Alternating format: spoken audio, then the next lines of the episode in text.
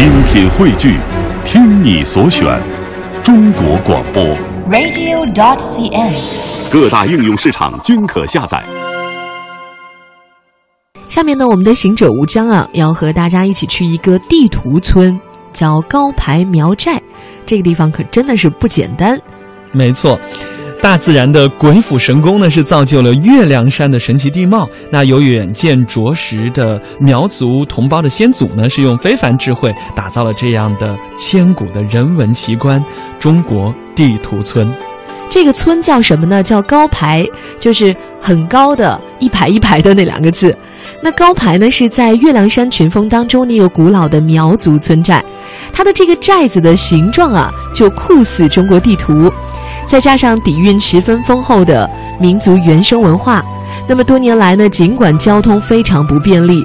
但是那些闻讯而来的天南海北的记者啊、游客啊，都是翻山越岭跑来一起看看这个中国地图村。登上高排寨子对面的山上，回头一望，拥有三百多户人家的苗族大寨，它的房屋组成的那个形状，就是很像一幅地图。而且台湾呢，也是像模像样的摆在那里，距离稍微远一点，比较符合现在的实际情况。嗯，寨子的东南面还有西面，西南面呢，则是被数百株的古楠这样一些国家级的古树围绕着的。老祖宗留下了这一片罕见的古林，高大笔直伟岸，每一株都需要一两个人才可以合着把它抱起来，而且呢是四季常绿，真的是让人叹为观止。那么在东南面的一片呢，因为处于这个啊。版图上，大陆和台湾之间啊，人们常走，那林里头稍稍光鲜；而西南这一片呢，啊，尚处于原始大荒，那黑黝黝的，充满神秘，啊，一般情况下大家都不敢钻进去哈。而至于这个寨子上的斗牛坪呢，就深深地藏在大兴安岭这样一个板块当中啊。高排寨的这种绿色的。财富啊，这样一笔财富真的是天价的，啊！所有游客来到这里都会觉得哇，非常的赞叹，而且非常羡慕。嗯，各路的摄影高手们每年拍摄的这一幅中国地图，经常会在各种赛事当中获奖，呃，又会有很多人说啊，这里在哪里？我也要去。哪怕是已经多次来过的，只要一看到有好天气，还巴不得连夜就会赶到高排来。那么我们来说说，在苗寨嘛，其实少数民族的风情最重要的就是赶节日了。嗯，对。在苗族最重要的这里这一支苗族啊，嗯、他们最重要的一个节日叫做古藏节。嗯，就是古岭街的那个古古藏节，大概是要十三年才能够过一次，嗯、一次要过七天。这个节日过起来真的还是哇，十三年一次啊！错过这一次，再等十三年、啊。你连口号都帮人家想好了。对对对，这个节日的规模是非常盛大的，但气氛呢很悲壮，形式古朴，程序繁多。嗯，在节日当中呢，会有这种古代战场的一种原啊，这个这个原貌的一种呈现哈，会有很。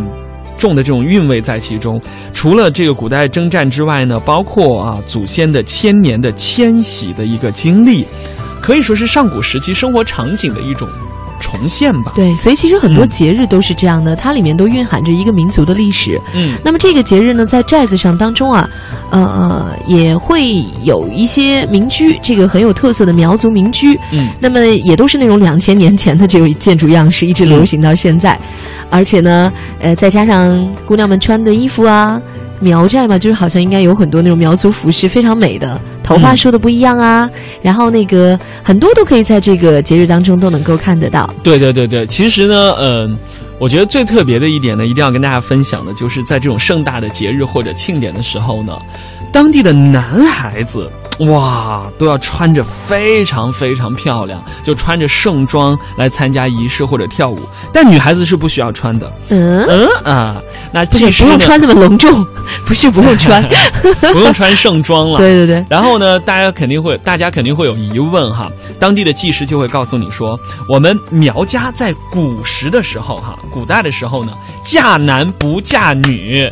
其实听起来就有点像这个母系。你干嘛捶胸顿足？就有点像这个母系氏族了，我觉得。对。像那个呃，泸沽湖畔的那个摩梭人。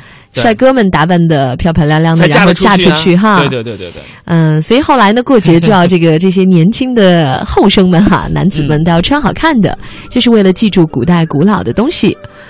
这个蛮有意思的哈。对呀、其实求偶的时候，很多，比如说像孔雀也是这样嘛。公孔雀开屏是为了展示自己的美丽，然后才啊有机会可以交配繁衍。